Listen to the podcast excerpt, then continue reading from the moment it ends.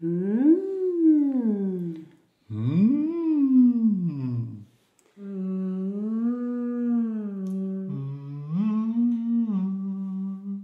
Tu montes un peu. Il va falloir que tu y mettes un tout petit peu plus de conviction, un peu plus de souffle en fait. Mmh. Je n'ai pas Tu- démarré. Voilà, note le. Mais ça ressemble trop à de la voix chantée, alors rien que ça, ça te fait peur, je sais. Quand j'ai commencé à consulter, j'étais un peu perdu complètement. J'avais pas de repère, je ne savais pas vers quoi j'allais. Euh, voilà, mais je sais qu'il fallait absolument que je quitte cette voie grave que j'avais de garçon renfermé sur. Et donc je partais un peu dans l'inconnu. Quand j'ai vu arriver Pascal, c'était encore Pascal sans E.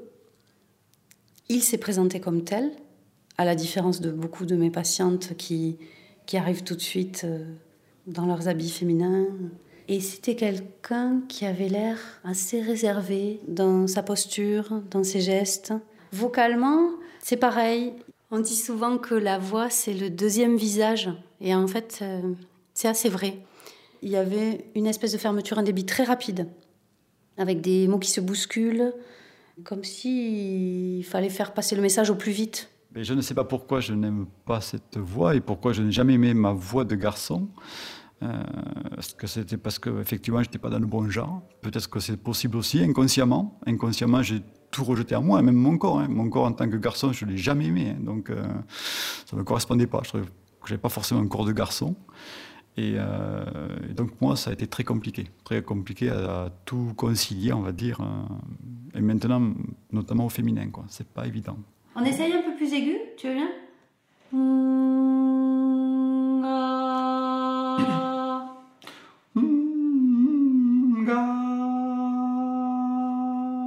Joli. On va essayer d'écouter des voix enregistrées. Mhm. Et euh, tu sais comme on avait fait et qu'on essaye de les qualifier et tu dis ce qui te plaît ou ce qui te plaît pas dans telle ou telle voix. D'accord Mhm. Afin de ne pas déranger vos voisins, nous vous prions de bien vouloir vérifier que vos téléphones portables sont éteints. C'est une voix qui me Merci.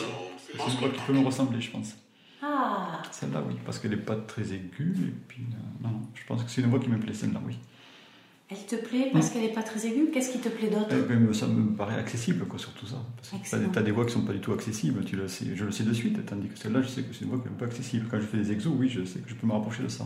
Ok. Est-ce que tu as dans ton entourage une voix sur laquelle tu pourrais t'appuyer Une voix d'une copine ou de quelqu'un de ta famille? Non? Pour le moment, non. non. La voix, en ce moment, pour moi, c'est l'obstacle pour aller vers les autres. Euh, des fois, je dis, mais non, je vais pas aller vers ce groupe-là pour discuter parce que je vais me mettre en, en porte-à-faux. Et donc, euh, voilà. Et j'ai pas envie d'expliquer que je suis encore une, ben, une transsexuelle ou une personne qui fait une transition identitaire, je préfère ce mot. Euh, cette transition, pour moi, elle a commencé, on va dire, en 2013, au cours d'une soirée. Super. Cette note-là, tu vas la garder. Donc tu fais. Et tout simplement, ma copine de l'époque, qui était au courant plus ou moins de mes goûts féminins, euh, mais elle ne m'avait jamais vu habillée en fille. Et au cours de cette soirée-là, elle s'était euh, voilà, entendue avec euh, ses- des autres amis pour me changer en fille, tout simplement. Sans savoir les conséquences qu'il y aurait derrière. C'était peut-être, elle pensait juste comme ça, une soirée où je pouvais m'habiller en fille, ça, ça allait s'arrêter là.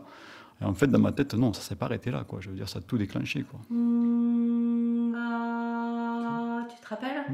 Petit T'essayes, tu prends la note qui te vient. Il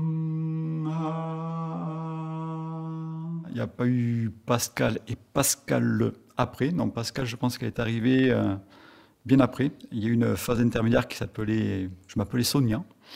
Euh, Sonia, en fait, c'était la guerrière qui a, qui a lutté contre Pascal. Euh, donc, ça avait deux personnes qui, étaient en conflit, en moi-même. Donc, j'ai passé une période assez dangereuse, d'ailleurs, parce que je mettais en danger. Euh, le, Pascal voulait toujours exister, donc, ben, comme un jeune homme, on prend des risques, hein, des risques dans les sports mécaniques que je fais. Voilà. Et j'ai 49 ans, donc effectivement, à un moment donné, ben, je mettais ma vie en, danger, donc il fallait prendre une, résolution. Et pour moi, la résolution, ben, c'était de faire mon, changement d'identité euh, totalement. Et là où je me suis complètement calmé, c'est à partir du traitement hormonal. Dès que le traitement hormonal a, a commencé à agir en moi, j'avais plus ce, ce côté masculin, c'était terminé. En trois semaines, pour moi, c'était terminé. Donc il n'y a plus de conflit, Pour moi, il n'y a plus comme fille, avec que mon côté féminin qui ressortait. Et donc, à partir de là, ben, j'ai pu avancer euh, sérieusement vers ma, vers ma transition. Quoi. Vous avez des messages? Ben, je trouve qu'elle est moins aiguë que les autres, déjà. Tout en restant féminine, quoi. Ah oui, elle est très féminine. Oui, bien sûr. Là, là, on s'approche, tu sais, des voix très soufflées, presque à la Fanny Ardant. Oui, ben un peu, voilà. Vous avez des C'est- messages. Effectivement. C'est peut-être un peu mon style, hein, effectivement, que de, ah, voilà, de partir. Vas-y, tu nous l'as fait Vous avez des messages. Vous avez des messages. Il y a cette idée qu'une voix féminine doit être aiguë. Donc, souvent, ce que je fais au départ, c'est dire à la patiente qu'il y a plein d'autres choses et qu'elle va la découvrir, sa voix, elle va la trouver et que ça va pas forcément passer par un travail très mécanique de placer sa voix dans les aigus. On a des phases de doute, d'angoisse, on se dit, mince, on va pas y arriver. Puis, c'est vrai que lorsqu'on regarde à, la télé, on voit des personnes qui ont très bien réussi euh, leur transition au niveau de la voix. Il faut se relever, c'est ce que je fais en ce moment. J'essaie de me relever, on va de l'avant, puis on, va essayer de trouver cette petite voix, quoi, tout simplement, qui me correspondra. Parce que ce qui peut faire mal, effectivement, vous essayez de parler au féminin euh, au téléphone, et vous demandez un renseignement sur un service, n'importe quelle administration, puis à la fin, on vous dit euh, au revoir monsieur. Et donc, forcément, on se dit, mince, là, c'est pas bon. Là, de suite, on a été jugé, et donc, euh, voilà, on, sait qu'on n'est pas encore bon. Une féminisation de voix, elle peut durer quelques mois, comme euh, quelques années. Quand on est male to female, on a un larynx masculin, une voix grave, une habitude de résonance euh, voilà, très masculine. Et ça, c'est pas toujours évident de travailler toute seule. Un homme qui a envie d'appuyer son propos, il va le faire avec de l'intensité. Une fille qui a envie d'appuyer son propos, elle va le faire euh, avec des variations de fréquence, avec des voilà, en chantant beaucoup. Donc ça, c'est des choses qui ne peuvent pas être modifiées chirurgicalement et qui doivent se travailler.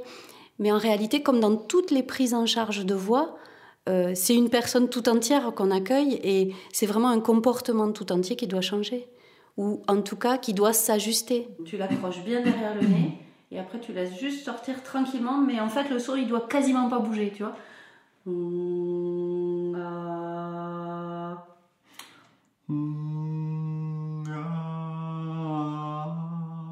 Quand on entend une voix, c'est une évidence. On se dit, c'est une voix d'homme ou c'est une voix de femme. Si on essaye de mettre le doigt sur les paramètres qui font qu'on s'est dit c'est une voix d'homme ou une voix de femme, c'est tout de suite beaucoup plus compliqué. Il y a eu des études sur le sujet qui ont montré que la dynamique d'une voix de femme est beaucoup plus large, on utilise beaucoup plus de notes, on chante plus. Là, je parle même pas du vocabulaire qu'on emploie parce qu'effectivement, on parle pas pareil, mais au niveau des paramètres acoustiques uniquement, il y a euh, l'articulation féminine qui est souvent plus étirée, comme si on souriait plus en parlant.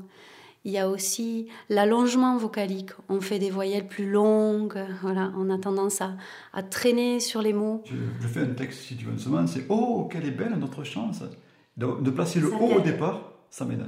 Que dire quelle est belle notre chance? Et des fois, je, oh, ok, je monte beaucoup plus haut. Oui, et ça t'aide à te caler. Alors, des fois, il faut pas une chose, des fois, c'est un Non. mot qui me fait démarrer correctement. Enfin, mieux, on va dire, hein, toujours. C'est excellent ce que tu dis. Est-ce que tu pourrais pas décider que tous les mots vont te faire démarrer comme ça? C'est-à-dire que le premier mot, par défaut, il va te faire démarrer comme ça. Ça dépend du mot, ça dépend de la ponctuation. Et moi, je dis que c'est toi qui décides. Par exemple, là, le premier truc, c'est transcription d'une communication radio. Donc, on va dire, écoute, Hmm, c'est compliqué. transcription d'une communication radio. Transcription d'une communication radio Entre un bateau de la US Navy entre un bateau de la US Navy et les autorités canadiennes et les autorités canadiennes au large de Terre-Neuve. au large de Terre-Neuve.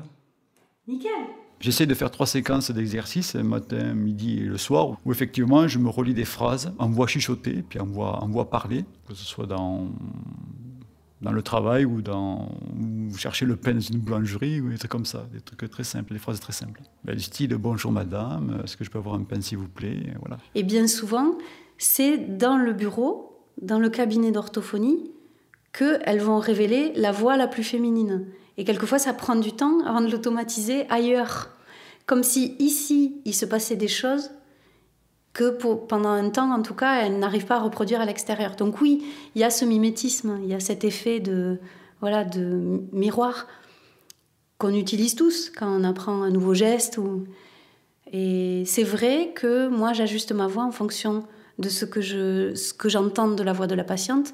Quand on est par exemple dans un débit très rapide, dans une articulation un peu floue, je vais avoir tendance à ralentir mon débit et à rajouter un petit peu. Voilà, j'ajuste en fonction de ce que j'entends et de ce que je vois de la patiente. Alors des fois, effectivement, je m'enregistre avec mon ordinateur, il y a, un microphone, donc euh, ben, je fais les essais. Et euh, ben, pour regarder où j'en suis, pas uniquement, je réécoute euh, la bande sonore, je regarde un peu le spectre de fréquence, voir est-ce qu'il a été plus large, est-ce qu'on va plus vers les 20 kHz, voire au-dessus, et voilà, quoi, au niveau des harmoniques. c'est un repère. Arte Radio.